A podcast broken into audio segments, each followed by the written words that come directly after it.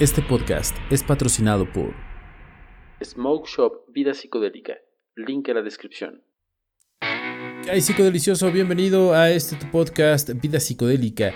El único lugar en todo el universo de los podcasts donde nos preocupamos por esta experiencia humana, por este viaje que es la experiencia humana. El día de hoy quiero compartirte una guía, una guía de reducción de riesgos para las experiencias psicodélicas.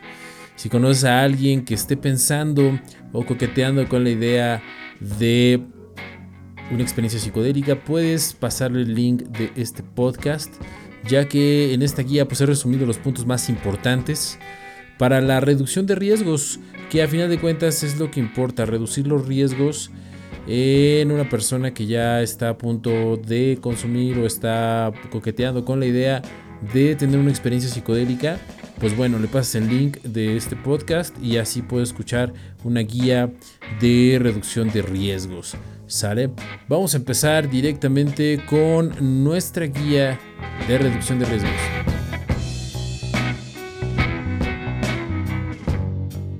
Cabe aclarar que las experiencias psicodélicas pueden ser extremadamente gratificantes y pueden brindar beneficios legítimos para la salud, pero solo si se usan de manera responsable. Entonces desde aquí no apoyamos el consumo de ninguna sustancia, simplemente estamos dando información para reducción de riesgos. ¿ok? En realidad no sabemos cuánto tiempo los humanos han estado usando sustancias psicodélicas porque su uso es anterior al texto escrito. Incluso existe la teoría de que uno de los principales catalizadores de la evolución del ser humano moderno a partir de los simios provino del consumo de hongos psicodélicos, que es la famosísima teoría del simio drogado. Históricamente los psicodélicos se usaban como una forma de sacramento. Los rituales que involucraban compuestos psicodélicos exigían mucho respeto y se establecieron protocolos estrictos para garantizar que se usaran correctamente. Hoy en día, los psicodélicos se usan en un contexto completamente diferente.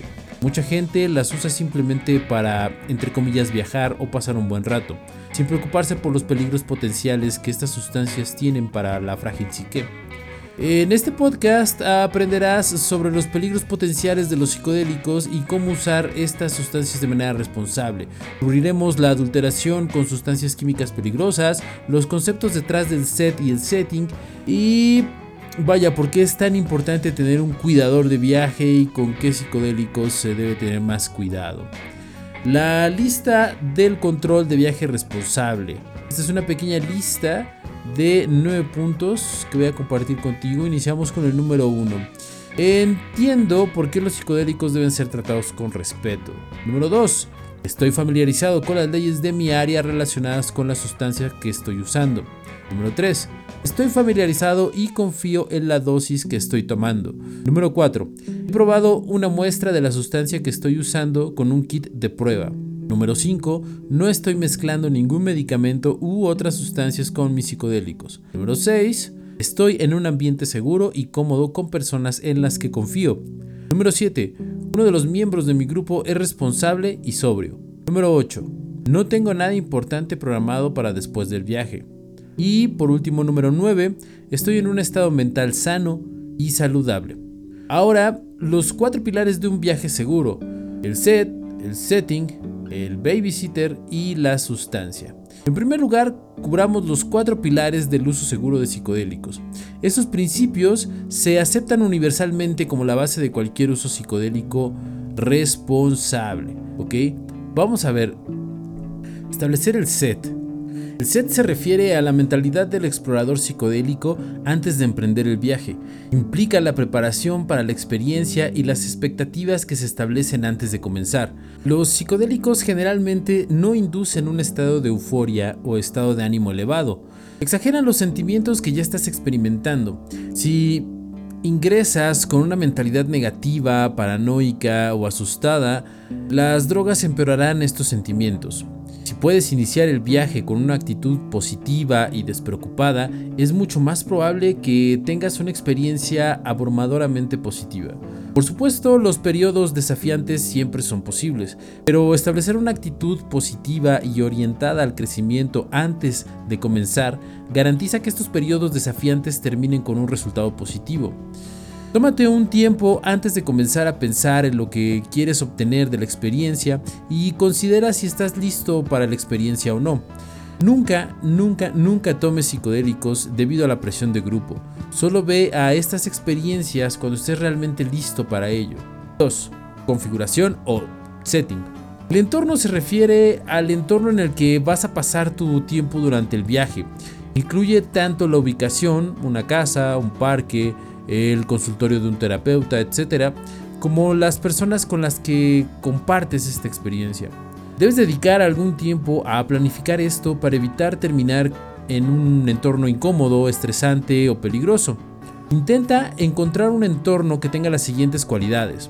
En algún lugar en el que estés eh, familiarizado, algún lugar segregado para minimizar el contacto con personas fuera de tu grupo, un lugar que no esté desordenado o incómodo, un escenario al aire libre suele ser una buena opción para los psicodélicos, un lugar con acceso a un baño, un lugar con un espacio tranquilo para acostarse. Siempre es recomendable añadir otros elementos al ambiente para hacerlo más confortable.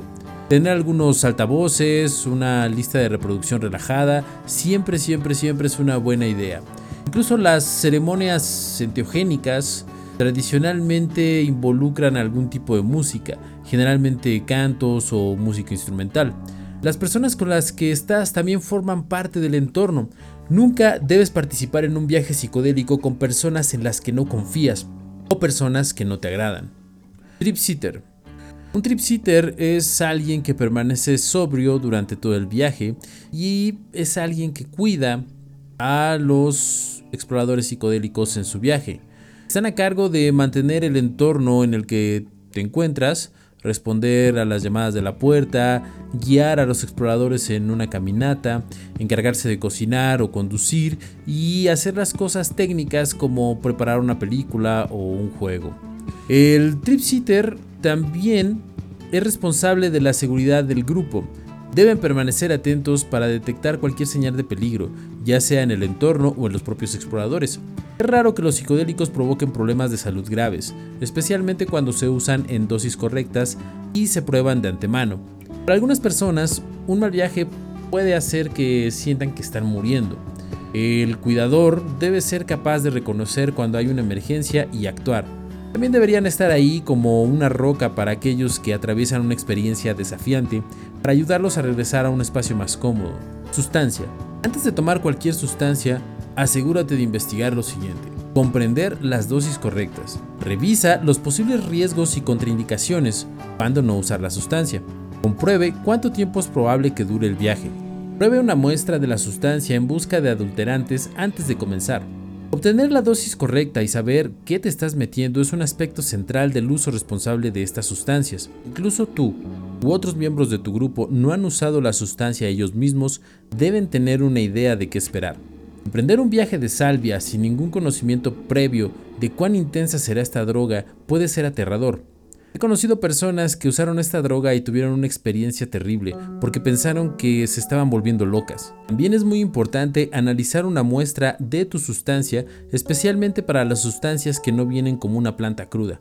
Hay demasiados fabricantes poco éticos en estos días que venden medicamentos falsos, como ácidos que contienen cápsulas peligrosas de M-Bomb o MDMA, y mezclas que podrían contener fentanilo.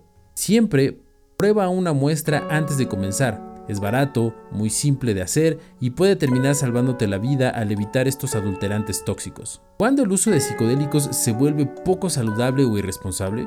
No todas las sustancias son inherentemente buenas o malas. Incluso la marihuana o los hongos mágicos caminan por la línea.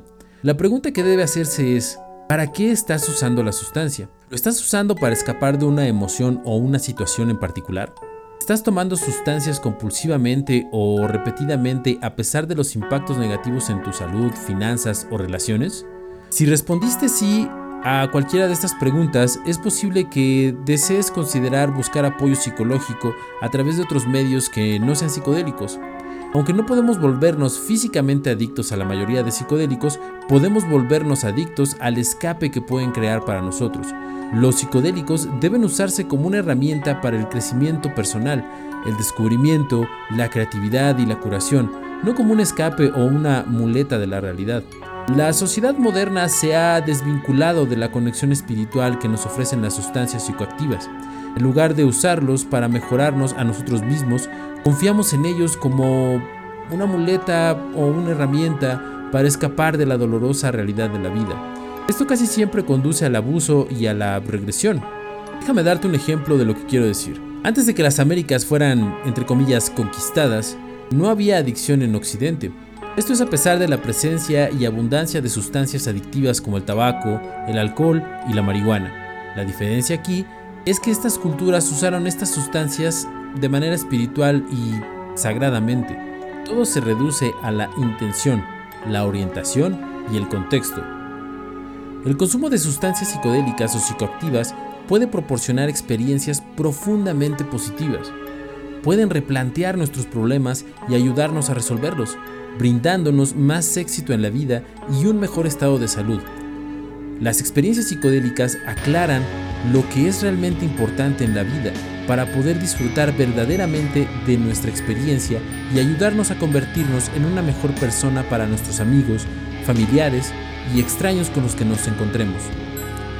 Pero por otro lado, las sustancias psicoactivas también pueden brindarnos un medio temporal para escapar de nuestra realidad actual, llevándonos a un ciclo regresivo de perseguir la felicidad percibida. No estamos realmente felices cuando hacemos esto. Con el tiempo, nos perdemos más y experimentamos más sufrimiento, lo que en última instancia conduce a una dependencia aún mayor de la sustancia para, entre comillas, ser feliz. ¿Cómo superar experiencias psicodélicas difíciles? Para ser claros, difícil no es lo mismo que malo. Muchas personas que han usado psicodélicos estarán de acuerdo en que las experiencias más desafiantes, a veces consideradas como un mal viaje, terminan produciendo el mayor nivel de crecimiento y mejora. Los psicodélicos no siempre nos dan el viaje que quieren, nos dan el viaje que necesitamos. Superar una experiencia difícil puede ser un desafío, pero es importante recordar que no importa por lo que estés pasando, pronto pasará. Tener un cuidador de viaje de confianza cerca cuando estás pasando por una experiencia desafiante es una de las mejores maneras de superar una experiencia como esta. A menudo el simple hecho de tener a alguien cerca en quien confíes actúa como un ancla, alejándote de la espiral negativa en la que puede resultar un mal viaje. La mejor manera de superar una experiencia psicodélica difícil es dejar que suceda. Entiendo que en ese momento es mucho más fácil decirlo que hacerlo, pero si puedes dejar de resistir a la experiencia y permitir que te lleve a donde sea que te lleve, el viaje será mucho menos incómodo y de corta duración. A medida que resistes las emociones negativas o las alucinaciones, rápidamente comienzas a darte cuenta de que no tienes control sobre la situación, lo que solo genera más pánico, más miedo y una situación que empeora. Si puedes aprender a soltarte y montar la ola, llegarás al otro lado en mejores condiciones. También puedes obtener la ayuda de facilitadores psicodélicos o psicoterapeutas capacitados en el uso de psicodélicos. De hecho, en la temporada 1 tuvimos el placer de hablar con una psicóloga que hace intervenciones o sesiones con psicodélicos. Te recomiendo que escuches ese episodio y si quieres entrar en contacto con ella, sus datos están en la descripción del podcast. Espero que esta breve guía te sea de muchísima utilidad y también espero que compartas este podcast con las personas que creas que lo pueden necesitar. Tal vez tengas a alguien que esté curioso sobre este mundo. Y creo que esta es una buena guía introductoria de qué es lo que se puede esperar y digamos una guía para la reducción de riesgos. Ayúdame compartiendo este podcast y únete a nuestra página Vida Psicodélica. Estamos así en Facebook. Casi alcanzamos eh, las 20.000 personas o los 20.000 likes, lo cual me da muchísimo gusto. Y nos estamos escuchando en el siguiente podcast.